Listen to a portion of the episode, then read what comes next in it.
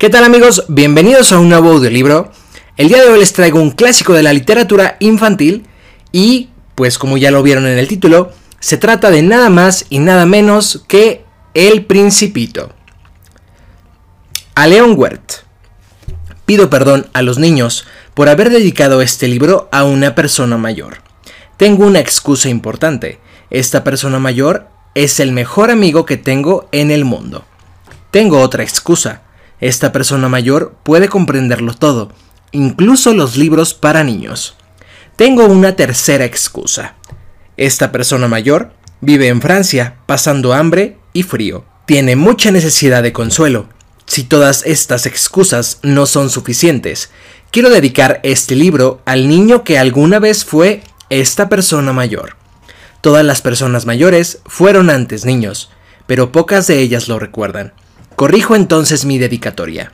A Leon Wert cuando era niño. Creo que el principito aprovechó una migración de pájaros silvestres para viajar. Cuando tenía seis años, vi una vez una magnífica estampa en un libro sobre la selva virgen que se llamaba Historias vividas. Era sobre una serpiente boa que estaba devorando una fiera. Reflexioné sobre las aventuras de la jungla y a mi vez pude, con un lápiz de color, trazar mi primer dibujo. Mostré mi obra maestra a las personas mayores y les pregunté si les daba miedo. Me respondieron, ¿por qué nos va a dar miedo un sombrero? Mi dibujo no representaba un sombrero, representaba una serpiente boa que digería un elefante. Entonces dibujé el interior de la serpiente, con el fin de que las personas mayores pudieran comprender. Desilusionado, abandoné a la edad de seis años una magnífica carrera de pintor y escogí el oficio de pilotear aviones. Un día se descompuso mi avión en el desierto del Sahara. Estaba más solo que un náufrago. Imagínense pues mi sorpresa cuando una curiosa vocecita me despertó. Decía, por favor, dibújame un borrego. Como no había dibujado nunca antes un borrego, rehice para él uno de los dos únicos dibujos que yo era capaz de hacer, el de la boa cerrada, me quedé estupefacto al oírlo. No, yo no quiero un elefante dentro de una boa. Después de varios intentos, me impacienté y le hice una caja. Le dije que dentro de ella estaba el borrego. Y así es como conocí a El Principito.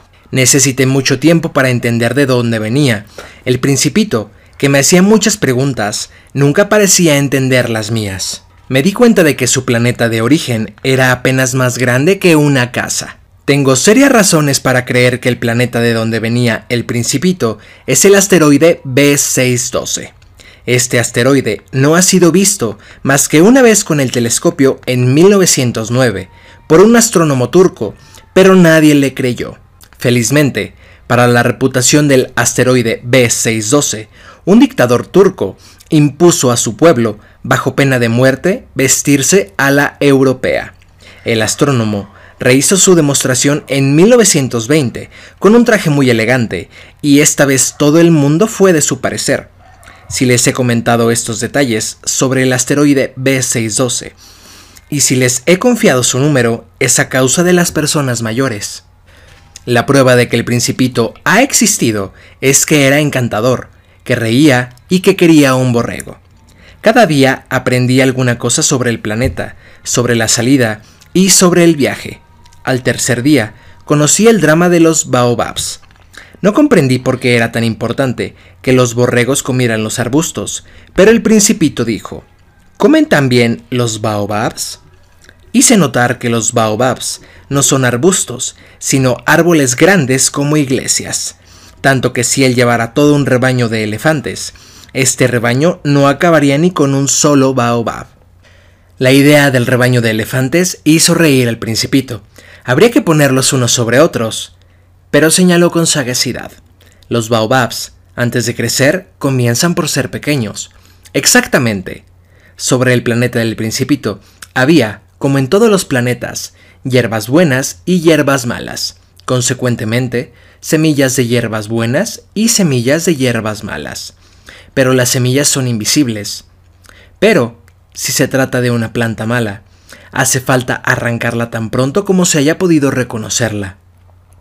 Si se trata de los baobabs, es siempre una catástrofe. Conocí un planeta habitado por un perezoso. Había descuidado tres arbustos.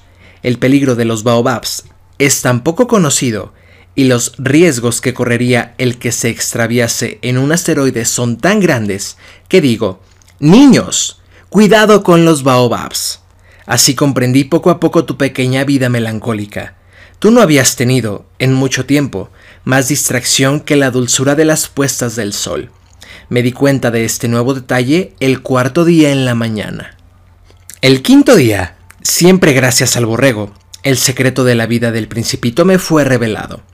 Me preguntó con brusquedad, sin preámbulo, como el fruto de un problema meditado en silencio largo tiempo. ¿Un borrego, si come todos los arbustos, come también las flores?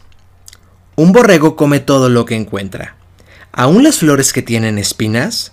Sí, aún las flores que tienen espinas. Entonces, ¿para qué les sirven las espinas?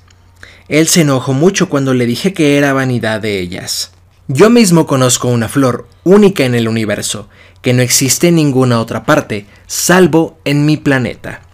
El principito quedó prendado de la belleza de la flor que creció en su planeta y la cuidaba siempre. Un día la flor le dijo al principito que ella tenía garras para defenderse de los tigres. El principito le respondió que en su planeta no había tigres y que además ellos no comen hierbas. Yo no soy hierba, respondió dulcemente la flor. Perdóname. No tengo ningún miedo a los tigres, pero sí tengo horror a las corrientes de aire. ¿No tendrás un biombo? Horror a las corrientes de aire. ¡Qué suerte de planta! hizo notar el principito. Esta flor es muy complicada. En la tarde me pondrás bajo una campana. Hace mucho frío en tu casa. La mañana de su partida puso en orden su planeta. Con mucho cuidado quitó el hollín a sus volcanes en actividad. Poseía dos volcanes en actividad, lo cual resultaba muy cómodo para calentar el desayuno de la mañana. Poseía también un volcán extinto, pero, como decía, uno nunca sabe. Luego quitó el hollín también al volcán extinto. El principito arrancó también, con un poco de melancolía, los últimos brotes de los baobabs. Creía que nunca regresaría. Le dijo adiós a su flor y se fue. Llegó a un asteroide habitado por un rey sentado, vestido de púrpura y armiño. Después de dar órdenes, decretos y prohibiciones, el rey le dijo al principito que él se dedicaba a dar órdenes razonables, como el de ordenar a las estrellas que aparecieran, pero se los ordenaba por la noche, para que lo obedecieran. Es preciso exigir a cada uno lo que cada uno puede dar, replicó el rey. La autoridad descansa, ante todo, en la razón. Si ordenas a tu pueblo tirarse al mar, hará la revolución. Tal poder maravilló al principito. El segundo planeta estaba habitado por un vanidoso. Ah, ah. He aquí la visita de un admirador, exclamó de lejos el vanidoso cuando vio al principito. Pues para los vanidosos, los otros hombres son admiradores. El siguiente planeta estaba habitado por un bebedor. ¿Qué haces tú ahí? le dijo al bebedor, al que encontró instalado en silencio, ante una colección de botellas vacías y una colección de botellas llenas. Bebo, respondió. ¿Por qué bebes? le preguntó el principito. Para olvidar, respondió. ¿Para olvidar qué? Para olvidar que tengo vergüenza, confesó el bebedor bajando la cabeza. ¿Vergüenza de qué? Preguntó el principito. Vergüenza de beber, terminó el bebedor, que se encerró definitivamente en el silencio. El cuarto planeta era el de un hombre de negocios. Este hombre estaba tan ocupado que ni siquiera levantó la cabeza a la llegada del principito. El quinto planeta era muy curioso, era el más pequeño de todos. Tenía justamente lugar para alojar un farol y al farolero, es decir, al encargado de apagarlo y prenderlo. El principito no alcanzaba a explicarse para qué podía servir en alguna parte del cielo, sobre un planeta, sin casa ni gente, un farol y el que enciende los faroles. Sin embargo, se dijo a sí mismo, puede ser que este hombre sea absurdo, pero tal vez menos absurdo que el rey, que el vanidoso, que el hombre de negocios y que el bebedor. Por lo menos, su trabajo tiene sentido. El sexto planeta era un planeta diez veces más grande. Estaba habitado por un anciano que escribía en libros enormes. Vaya, he aquí un explorador, exclamó cuando vio al principito. El principito se sentó sobre la mesa y tomó aliento. Había ya viajado tanto.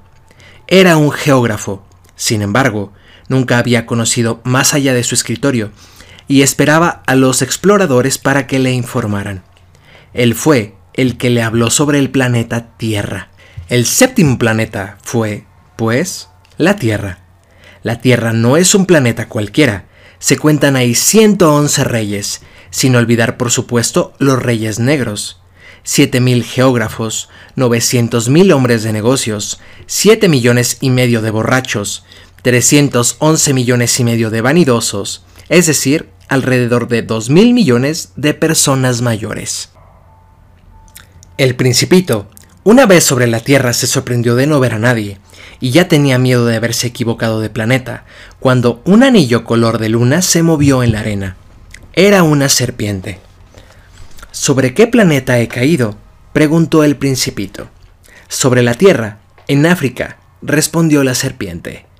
Ah, ¿y no hay nadie sobre la Tierra? Aquí es el desierto, no hay nadie en los desiertos. La Tierra es grande, dijo la serpiente. El principito se sentó sobre una piedra y levantó los ojos al cielo. Después de mucho hablar con ella, se fue. Luego, el principito subió a una montaña alta. Las únicas montañas que él había conocido eran los tres volcanes que le llegaban a la rodilla, y hacía uso del volcán apagado como de un taburete. De una montaña alta como esta, se dijo entonces, vería de golpe todo el planeta y todos los hombres, pero no vio nada. Buenos días, dijo por si acaso. Buenos días. Buenos días. Buenos días. respondió el eco. ¿Quién eres? ¿Quién eres? respondió el eco. Qué extraño planeta. Los hombres carecen de imaginación.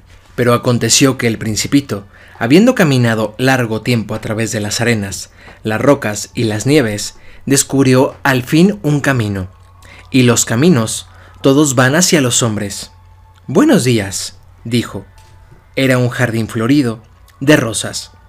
Buenos días, dijeron las rosas. El principito las miró. Todas se parecían a su flor. ¿Quiénes son?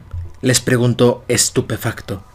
Somos rosas, dijeron las rosas. Ah, dijo el principito, y sintió tristeza porque su flor no era la única de su especie en el universo. Entonces apareció el zorro. Buenos días, dijo el zorro. Buenos días, respondió cortésmente el principito, que se levantó pero no vio nada. Luego, el zorro le pidió al principito ser domesticado. El principito no conocía el significado de esas palabras, y aun cuando le explicó, él no entendió. ¿Qué significa domesticar?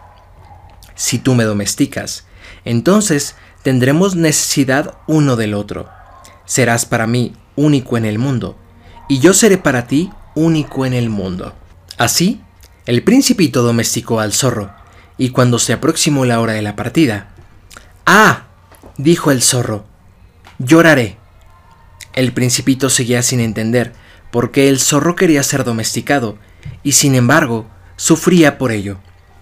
El zorro le explicó que era como un ritual, cuando se encuentra con su cazador, él sabe que si hacen otras cosas, como una fiesta, entonces es un día maravilloso. Es hacer con el otro un lazo irrompible. Y dijo, vuelve a ver las rosas, comprenderás que la tuya es única en el mundo. Luego se despidieron y el zorro le dijo, solo se ve con el corazón. Lo esencial es invisible para los ojos. Lo esencial es invisible para los ojos, repitió el principito, con el fin de acordarse. Nos encontramos en el octavo día en el desierto a causa de la avería en mi avión, y yo había escuchado las historias, bebiendo la última gota de mi provisión de agua. El principito me llevó hasta un pozo, y no se parecía a los pozos que hay en el desierto del Sahara, pues ahí son simples agujeros abiertos en la arena. Este parecía un pozo de aldea, pero no había ninguna aldea. Se rió, tomó la cuerda e hizo trabajar la polea. Y la polea gimió, como gime una vieja veleta cuando el viento se ha dormido por mucho tiempo. Luego, el principito me dijo que había llegado el momento de su partida. Cuando quise preguntarle algo, el principito se ruborizó. No contestaba nunca las preguntas, pero cuando uno se ruboriza, eso significa sí. ¿No es cierto? Había al lado del pozo la ruina de un viejo muro de piedra. Cuando volví de mi trabajo, la tarde del día siguiente, vi a lo lejos a mi principito, sentado en lo alto con las piernas colgando, y oí que hablaba. Sí, hablaba con la serpiente, y de cómo al picarlo le ayudaría a irse a casa. Mientras registraba la bolsa para sacar mi revólver, apreté el paso, pero, con el ruido que hice, la serpiente se dejó resbalar delicadamente en la arena, como un chorro de agua que se extingue, y sin correr demasiado, se deslizó entre las piedras con un ligero ruido metálico. El principito hacía justo un año que había llegado a la Tierra, y esperaba que su estrella se viera en el mismo lugar que cuando llegó, y así poderse ir. Me tomó de la mano y expresó con honda preocupación. No debiste venir. Sufrirás porque parecerá como si estuviera muerto, y no será verdad. Yo callé. Eso hace ya seis años. Aún no he contado nunca esta historia, los compañeros que me han visto de nuevo están contentos de verme con vida. Yo me sentía triste, pero les decía, es la fatiga. El desierto es para mí el más bello y el más triste paisaje del mundo. Es aquí donde el principito apareció sobre la tierra y luego desapareció.